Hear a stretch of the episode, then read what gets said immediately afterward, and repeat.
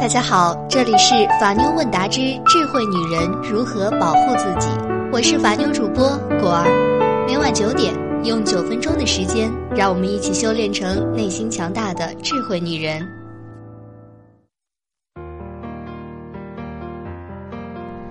又到了我们的特别节目时间，今天我们要说的呀，就是拿什么拯救你，我的殷小天。从去年王宝强开始，明星的婚事就一波三折，紧接着陈思诚出轨门、白百合出轨门又相继进入大众视野。这不，前两天沸沸扬扬的，又有一个明星因为自己的婚姻生活而烦恼，不过这次并不是因为出轨，而是娶了一个假老婆。不知道正在收听节目的你是否知道印小天这位男明星？大陆男演员。二零零二年，凭借饰演海岩电视剧《拿什么拯救你，我的爱人》男主角一举成名。二零一四年，又与孙俪、何润东主演《一米阳光》，随后演艺事业却渐渐走向下坡路。据《全明星探》报道，印小天与妻子已在今年年初离婚，原因是女方骗婚，不仅学历造假，富有家境更有水分。具体的骗婚事实及经过是这样子说的：印小天上当受骗，娶了一个假的妻子。女方自称是天津医科大学本科毕业，中央财经大学研究生毕业，提供的证书均是假的，其实是天津武警医学院毕业的。家境也注水，他自称父亲是厅局级的国企老总。母亲在家乡内蒙古有几十个连锁店，后来都被证明是子虚乌有。所谓的家族企业只是一个卖早点的门面。这第三点，财产也存疑。婚前女方说自己家里会给一百万嫁妆，出资一千万购房，可是婚后却以各种理由推脱，没有兑现。他还自称在北京自有房产。可是莫名其妙的又从六楼变成一楼，也拿不出所谓的房产证。可是殷小天在这场婚姻中却付出了高额的代价，给了女方家两百多万的现金彩礼，还给女方及父母买了名表珠宝。离婚时一次性给女方三百五十万补偿，仅仅上述这两项，应小天就已经付出近六百万。还未计两人恋爱时欧洲游、两地豪华婚礼等各种费用，相信这些都是由男方来承担的。离婚之后，儿子的抚养权归女方，印小天每月给儿子一万五千元的抚养费，却长达一年多无法见到儿子。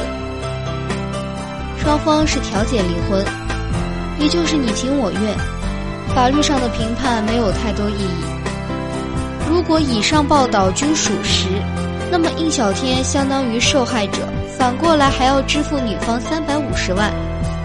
调解书上没有写明分割财产，只能理解为对女方的青春损失费。从法律的角度来说，两周岁的孩子，法律上认为还处于哺乳期，原则上应随母亲生活。从调解书上。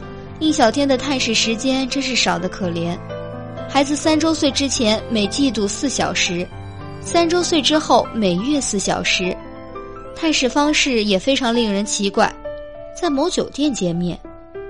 尽管让步至此，据说印小天已经一年多见不到孩子了。现实中，非携带抚养方的探视权往往难以充分落实，未成年子女的人身行为不能强制执行。司法缺乏有效的救济，估计印小天要和前妻对簿公堂，争取儿子的抚养权，才能保证父子的见面及相处了。哎，说起印小天，他是一个出道多年、阳光帅气的实力派男演员，娇妻沉鱼落雁的美貌，高贵端庄的气质，一箭双雕、喜天贵子的幸福，曾一度让印小天成为大众羡慕、嫉妒、恨的人生赢家。然而一夜之间，人们发现童话里真的都是骗人的，太过于美好的东西竟是彻头彻尾的谎言。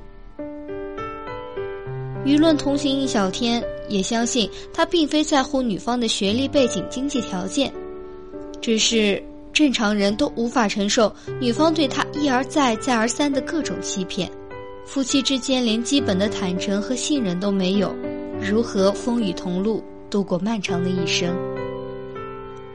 法律问答也要带你从法律的角度看一下这整个事件。关于应小天被骗婚的信息在网上沸沸扬扬，网友呢也是各种观点。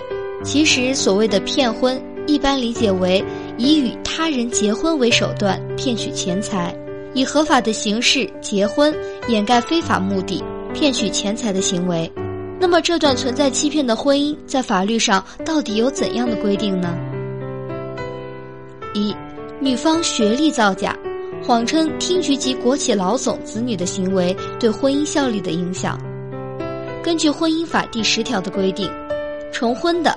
禁止结婚的亲属关系的，婚前患有医学上认为不应当结婚的疾病，婚后尚未治愈的，未到法定婚龄的，以上四种情形构成婚姻无效。无效的婚姻自始无效。对于因胁迫结婚的一方，可以向婚姻登记机关或人民法院请求撤销该婚姻。可见，根据现行婚姻法及相关司法解释，在应小天事件中，女方学历造假。谎称厅局级国企老总子女的行为，虽与道德文明背道而驰，但是却并未导致婚姻无效，而是属于婚姻法中的合法婚姻。当然了，这种婚姻违背了一般人的理解。二，男方因遭遇骗婚所导致的财产返还在法律上的适用。婚姻法禁止借婚姻索取财物。根据最高人民法院关于适用《中华人民共和国婚姻法》若干问题的解释二第十条规定了，如果双方未办理结婚登记手续，或双方办理结婚登记手续但却未共同生活的，或婚前给付并导致给付人生活困难的，人民法院应当支持当事人要求返还彩礼的要求。在本案中，双方之间已经缔结婚姻，同时并未存在上述司法解释涉及的其他问题。因此，并不存在财产返还的法律适用问题。三，女方欺骗的行为与诈骗罪的关系。如果一方以非法占有他人财物的目的，以婚姻为诱饵，隐瞒事实，假借结婚而骗取财物，事后携款逃跑，数额较大的，这就涉嫌诈骗罪。在本案中，女方承诺出一千万买房，给一百万嫁妆。只是以钱财为诱惑，并非是以非法占有目的，亦未存在以结婚为诱饵骗取男方钱财的情况。因此，其行为并不构成诈骗罪。说一千道一万，男女双方缔结为婚姻关系，双方应当互相忠实且互相尊重，承担起自身应承担的责任。否则，婚姻里唯恐只有相顾无言，唯有泪千行。果儿觉得，在一个诚信体系尚未健全、违法成本不高的社会当中，婚姻这种本质上是一种交换的民事行为，充满了风险和变数。如果相互没有了充分了解，感情基础不牢固，就盲目的进入婚姻，长久的幸福是可望而不可及的。如果在交往过程中，对准女友或准男友进行各方面的审查，我们可以从四方面着手：婚姻状况、学历状况、工作状况、财产状况。不过在这之前，果儿需要先说明一下，这四方面牵涉很广，涉及到个人的很多隐私。因为法律政策和技术手段的限制，我们无法全部查实。若当事人刻意隐瞒或者弄虚作假的话，真相就更加难求，揭示风险，敲响警钟，提供一些现有的渠道，以降低婚姻的风险，净化婚姻市场，这固然是好的。可是，我觉得如果让人们拿着探测仪去检索验证对象，这也真是实属无奈之举啊。分析一：婚姻状况，一个人的婚姻状况分为未婚、已婚、离异、丧偶四种。通常婚姻状况会记载在户口本上，可要求对方提供户口本、离婚证等证件查看。但是鉴于户籍和民政等不同系统之间尚未联网，婚姻状况的变动有赖于当事人的主动申报，很可能不会及时反映在户口本上或户籍系统中。民政系统也尚未实现全国联网，某个民政部门出具的婚姻登记状况证明，只是在其系统中查询得出的，未必是当事人真实的最新最近的状况。结婚登记的法定手续放宽，让一些当事人钻空子就更加方便了。二零零三年十月一号生效的《婚姻登记条例》第五条规定。办理结婚登记的内地居民应当出具下列证件和证明材料：户口本、身份证，本人无配偶以及与对方当事人没有直系血亲或三代以内旁系血亲关系的签字证明。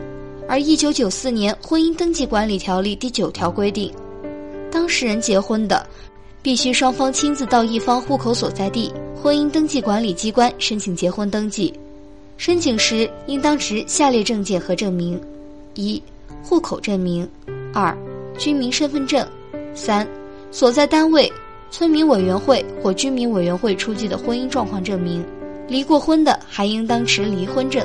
两相对比，结婚登记取消了持单位证明和离婚证的要求，的确是出于便民的考虑，也是社会的进步，但无形中也增加了当事人的风险。分析二。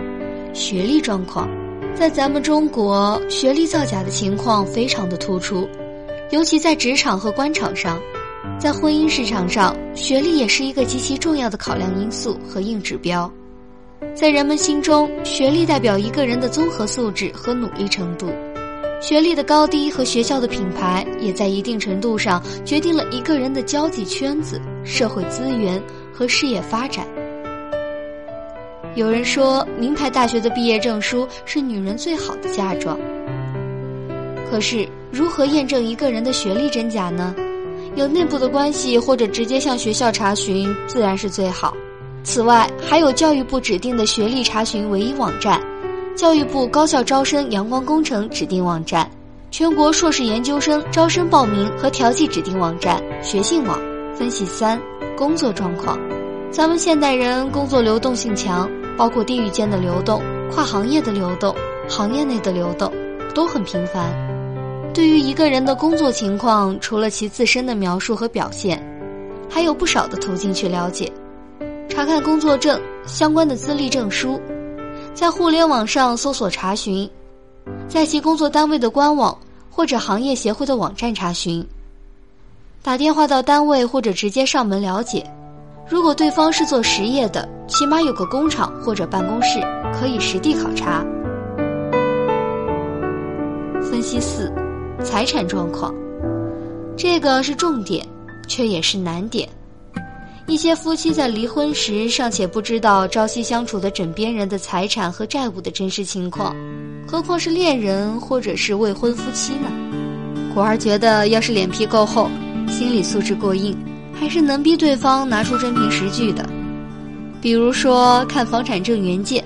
不过你还是不放心的话呢，一起到房管部门查册，打印产权情况表，看存折原件，或者一起到银行去打印流水明细。不过真的要做到这一步的话，估计你们的关系也就快完蛋了。真金白银、童叟无欺的，彼此也会心生间隙。如果你真这么查财产，可能对方都会觉得你把金钱看得比感情还要重。由此看来，传统的父母之命、媒妁之言还是有相当的优势，至少门当户对，或者有中间人为双方的信用背书，由同事、同学、同行发展成为恋人，知根知底，彼此有交集，或者有共同的圈子，风险也会小很多。而在网络上认识。通过交友相亲平台认识，或者通过偶然方式认识的陌生人，风险则大得多。所以，大家在面对感情的时候，千万不要被感情充斥了头脑。你也需要擦亮眼睛，不然稀里糊涂的反而误了自己的终身大事。